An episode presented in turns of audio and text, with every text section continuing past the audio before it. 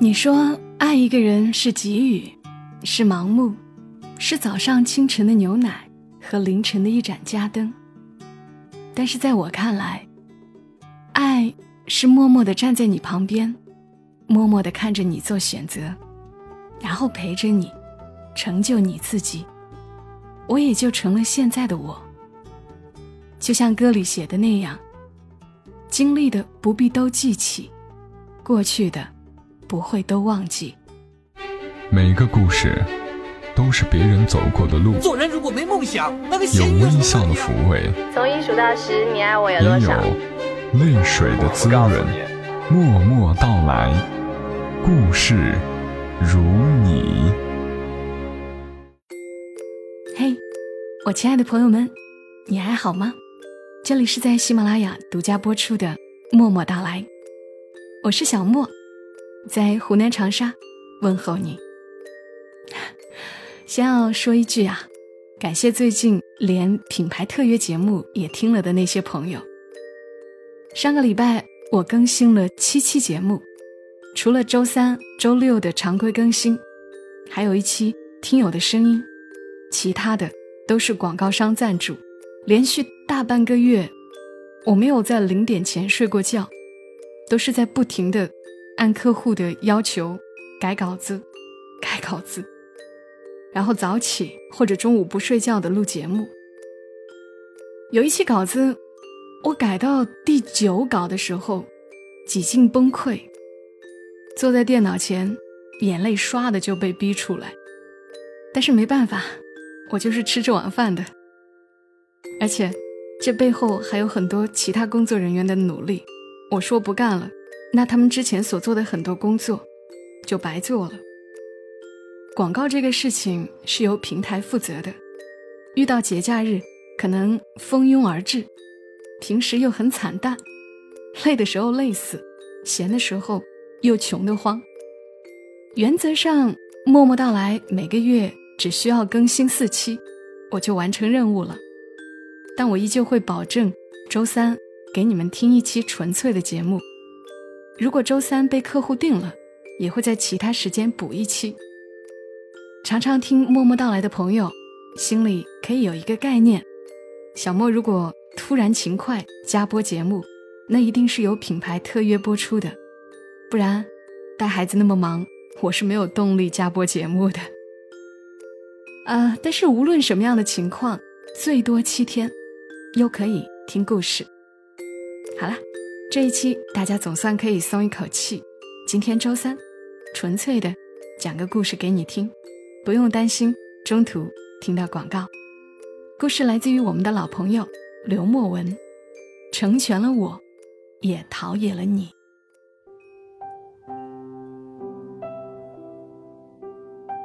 大壮追了女神三年，又等了女神两年。直到女神在英国准备结婚，给他递了请帖，他还人模狗样的找我陪着他去试西装，准备潇洒赴约。我说：“算了吧，人家美满幸福，通知你一声，别再傻了。你还真当是邀请你去见证幸福呀？”大壮说：“没感觉是去参加婚礼的，倒感觉像是去离婚的。”就这样，大壮成了我们所有没有结婚的朋友当中第一个感受到离婚是什么滋味的人。为了庆祝大壮找到了离婚的感觉，朋友们集体在后山露营烧烤。大壮的爸爸是中国人，母亲是韩国人。晚上喝高了，我们逗大壮：“不是说混血儿都挺聪明的吗？你怎么就那么傻呢？”没点机灵劲，看出来女神不会爱上你。大壮挠挠脑袋，比划着说：“能称得上混血的，起码得会说两种语言，左手文曲星，右手步步高。我汉语都老说秃噜嘴，撑死算一串儿。”师姐听完大壮说自己是串儿，笑得捂着嘴，仰到了后面去。差不多每个人身边都有个笑点很低的朋友，你一个笑话，其实只是为了调节气氛，大家撑死也就是咧咧嘴捧个场。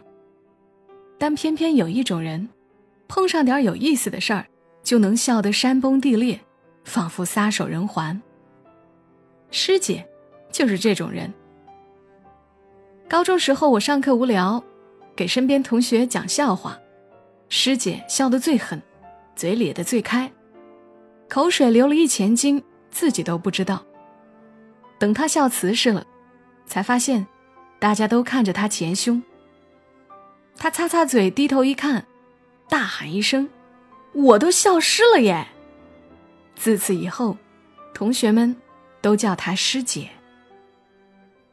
露营那天晚上，大家都喝高了，大壮醉得最欢。他坐在帐篷边上唱：“谁娶了多愁善感的你，谁他妈就是傻逼。”我觉得这种宁为玉碎不为瓦全的心态非常不好，就哄着大家去睡觉。到了后半夜，大家钻回帐篷，各自睡觉。师姐出来方便。在帐篷不远处，看见一个黑影，冒着一股白烟。他根据身形判断，好像是大壮。方便完的师姐就跟大壮也要了根烟，俩人坐在树底下，哆哆嗦嗦的聊天。大壮交代了自己是如何追女神的，又是如何当备胎的。眼看着女神男朋友换了三茬儿。无论多渣，也没轮到他接盘。女神出国的时候，大壮立了军令状，无论怎样，都在国内接着他。没想到，女神为了断他念想，直接来了一个绝的，在国外完婚。大壮心有不甘的问师姐：“你说我哪不好？我人品也不差，身体也还行，难道我长得难看？”我不就胖点吗？我难看吗？我。师姐掐着大壮的脸，看了又看，说：“这人的外表呢，无非分两种，一种是好看的，一种是难看的。但这两种，你都不属于，你卡在中间。哦，我属于中等水平。你呀。”属于好难看的。第二天下来，师姐紧紧的跟在大壮后面，听他忆往昔峥嵘岁月，那牛逼吹得简直一泻千里。但是师姐听得津津有味儿，还鼓掌叫好。我们所有人都觉得蹊跷，只有大壮没有察觉到。大壮是一个非常呆的男人。呆到什么程度呢？在清真饭馆吃饭，看见电视里新闻说，一个伊斯兰女孩因为上了 Facebook，而被乱石砸死。他拍案而起，大骂：“真他妈是邪教！”整个饭馆黑了十秒。我把这事儿告诉师姐后，师姐忽然燃起了要和大壮一起吃顿饭的念头。后来俩人约在一个牛肉面馆。到了后，大壮问师姐：“你饿吗？”师姐有点不好意思，想矜持一下，害羞着说：“不太饿。”大壮转身喊：“那就来一碗牛肉面。”师姐就眼巴巴的看着大壮，把面吃完，自己光顾着笑了。我当时就奇怪，师姐怎么笑得出来？大壮这都呆到家了。后来师姐和我说，他就喜欢这口味儿的，有什么说什么，不藏着掖着，男女关系里不硬撑绅士，也不装深沉，是个纯洁傻缺的小伙子样。后来大壮就开着自己那辆破宝来，拉着师姐在城市里来回吃。他们从外面吃回家里，又吃到外面，有时候还拉着大家一起吃。我们常去的一家韩式烧烤店，有个和举架一般高、像烟筒一样的东西。我们玩游戏，谁输了，谁去贴着烟筒跳钢管舞。后来师姐输了，不太好意思，大壮就替师姐跳了，舞姿那叫一个妖娆，把餐馆的其他顾客都吓坏了。大壮跳舞的时候，师姐偷偷的和我说：“只有在吃的时候，大壮才是最开心的。你只要让他吃好了。”让他干什么都行。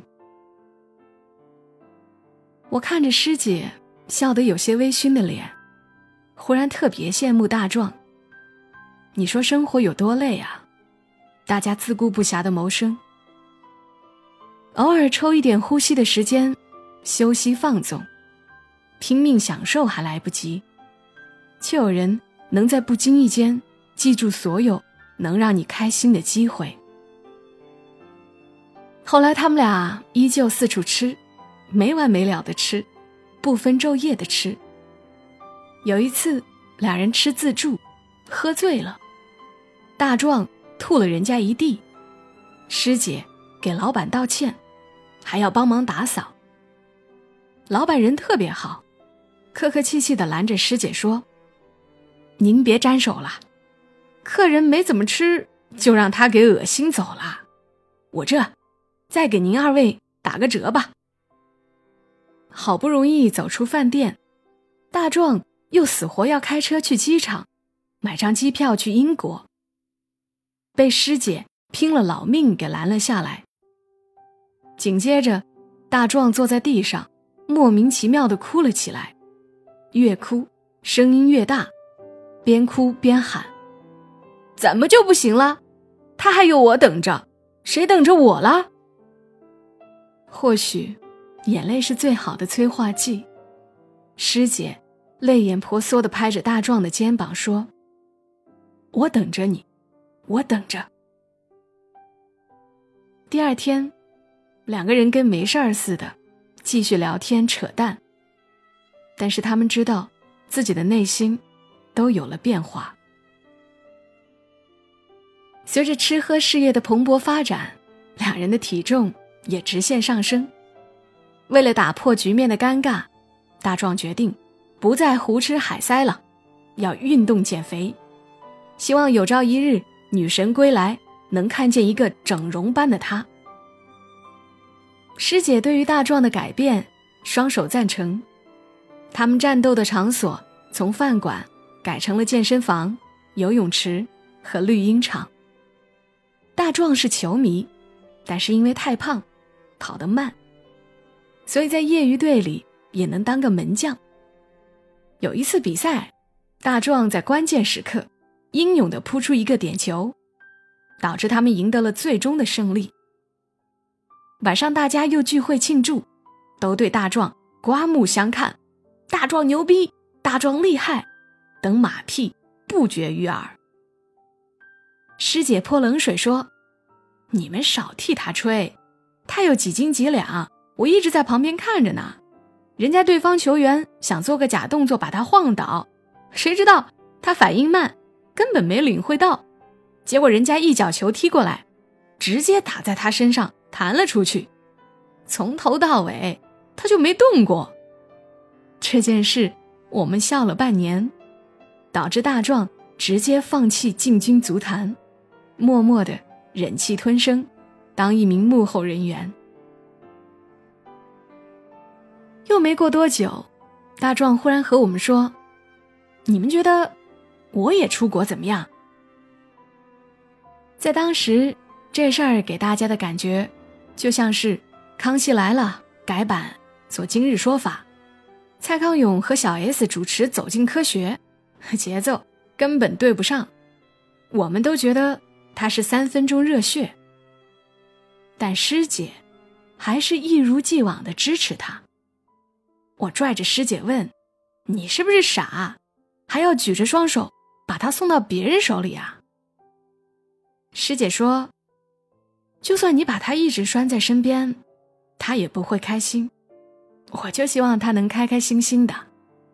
他吃，他开心，我就陪着他吃；他减肥开心，我就陪着他减肥。”爱是盲目的陪伴，充分的信任，而不是自以为是的捆绑和指引。就这样，他们又开始出双入对的进出英语培训学校，早出晚归，披星戴月。师姐底子好，学得很快，没多久就进入高级班了。但大壮还停留在初级班。师姐退回到初级班，就给大壮补课。大壮不好意思，也不想耽误师姐，就死活要把他往高级班赶。俩人晚上在班级里就杠上了，吵到最后，大壮问师姐：“你是不是傻？”明知道我出国是为了谁，你还这么帮我？师姐忽然就静下来了，她不紧不慢的说：“以前呢，我就在心里想，你要是备胎，那我是被备胎。人呐，都是有点自虐倾向的。你看，白天在班里有人喊谁放屁了，大家都知道这味道。”肯定不好闻，却还是要用鼻子先嗅嗅，然后确认气味再加入到皱眉捂鼻的阵营中去。所以啊，自我感动也是会上瘾的。你这是逗自己开心，不是货真价实的对一个人好。大壮头一次听师姐跟他说这么多，整个人有点回不过来神。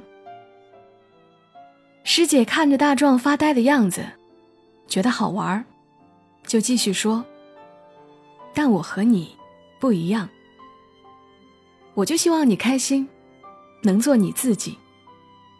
我也想过，像你等别人一样的等着你，等到你五十岁之后，我的咪咪和你的鸡鸡双双下垂，那时候想出点事儿都难，老头老太太到哪儿？”都惹人烦，索性两个人没太多选择，只能将就着过。那我这一生就功德圆满了。但那样太傻了，万一你中途跟别人跑了，留下我自己老态龙钟、孤独终老，那实在太惨了。我都怕我一激动干出点杀人越货的出格事儿。所以最保险的方式，就是让你。做最想做的事儿，爱你最想爱的人，做真正的你自己。那天晚上，大壮深深的被感动了，但他还是没有牵起师姐的手。那句话怎么说来着？不想改变你，那样你就不再是我喜欢的你；也不想为你改变，这样我也不再是最本真的我。英语课程到最后，师姐圆满毕业，大壮卡在中级班，不能再往前了。阴差阳错的巧合，师姐也不想让英语白学，也决定出国看看。出国前，两个人决定见最后一面，都觉得是挺伤感的一件事，要约在一个文艺点的地方。于是他们选了一个购物广场。餐饮区的茶馆，无奈茶馆旁边开着家麻辣烫，两个人喝着红茶，闻着麻辣烫的味儿，最后实在受不了了，就都跑到隔壁去了。两人对着咖啡馆的壁画，听着商场的噪音，互相给对方夹了香肠、黑木耳等食物，表面互相鼓励，实则寓意深远。就这样，师姐去了苏格兰读书，从此大壮有了新外号，叫签证官。后来师姐说，她在英国还特意去看了看大壮的女神。她想和女神说，国内有个痴汉在傻傻的等着她，但是他没有，只是转达了说，国内的朋友都很挂念他，大壮也是。他现在健身减肥，学英语，变得越来越好了，没有以前那么不靠谱了。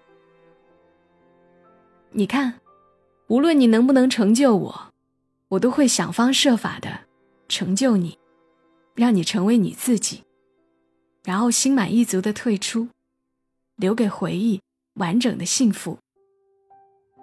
这是师姐认为的爱，成就了你，也就放过了自己。大壮后来听了师姐的这段话，趴在他们的中级班里，哭了好几个来回。师姐彻底的让大壮明白，他的爱对于女神来说早就演变成一种负担，而师姐的爱对于大壮来说却是可望而不可及的大爱。我和大壮说：“你最爱的女人和最爱你的女人，都离你而去。爱情啊，真让人讨厌。”大壮低落的说：“没有人讨厌爱情，人们讨厌的，是随着爱情附带的猜忌、伤害，还有遥不可及的等待。果然，失去和爱情，的确都能让人一夜成长。”当他们伴随而来时，效果还会加倍。陪了女神又爆胎的大壮，成了一个哲学家。他还把自己的网名改成了苏格拉壮。后来，苏格拉壮终于臭不要脸的从英语高级班毕业了。当时他们班内最老的就是他，最年轻的小孩十二岁。不管如何，他好歹算是刑满释放了。我们问他是要步两位女神的后尘吗？大壮说自己的目标是环游世界，他是要做海贼王的男人，吓得我们当时都以为他弯了。但是大壮真的出发了，他先去了瑞典，在斯德哥尔摩给我们群发了一张在尼古拉教堂前面的合影，然后南下到德国，还发朋友圈说。这里是招妓合法，他真的很想试试。师姐还在这条朋友圈下面点了个赞，我觉得挺逗，就点开师姐的朋友圈看，发现师姐也从爱丁堡出发了，她先去了比利时，然后又准备出发去德国。我忽然觉得这件事是不是太巧了？就同时问他俩是不是约好了。但是他们都没有回答我。几天以后，两个人秀出了在阿尔卑斯雪山下手牵着手的合影，向大家宣布了最后的事情。我们心照不宣的在下面点赞，却谁都不留言，也谁都不多嘴。他们默默的收着，看着，这种感觉真好，就好像师姐。看着大壮，我们看着他们俩。正因为起初没有得到，最后才收获了我们最想要的。你说，爱一个人是给予，是盲目，是早上清晨的牛奶和凌晨的一盏家灯。但是在我看来，爱是默默的站在你旁边，默默的看着你做选择。然后陪着你，成就你自己，我也就成了现在的我。就像歌里写的那样，经历的不必都记起，过去的不会都忘记。有些往事，有些回忆，成全了我，也就陶冶了你。遇见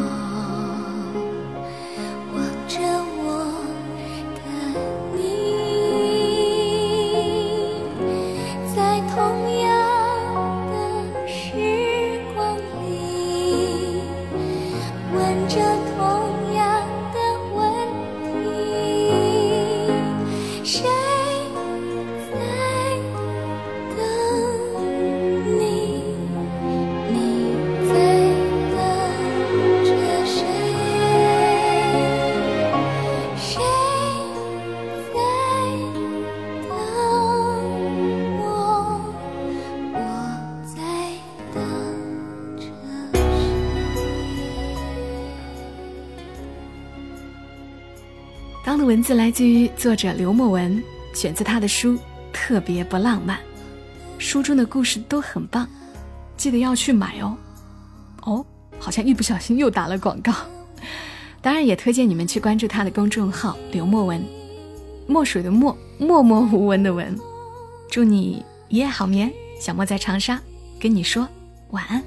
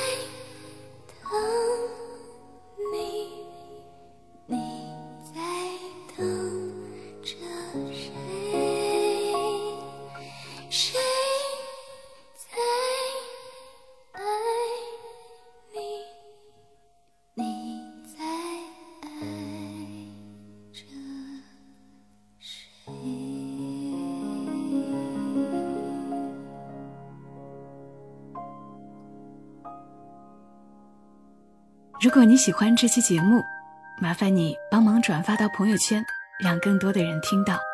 小莫在这儿，谢谢你。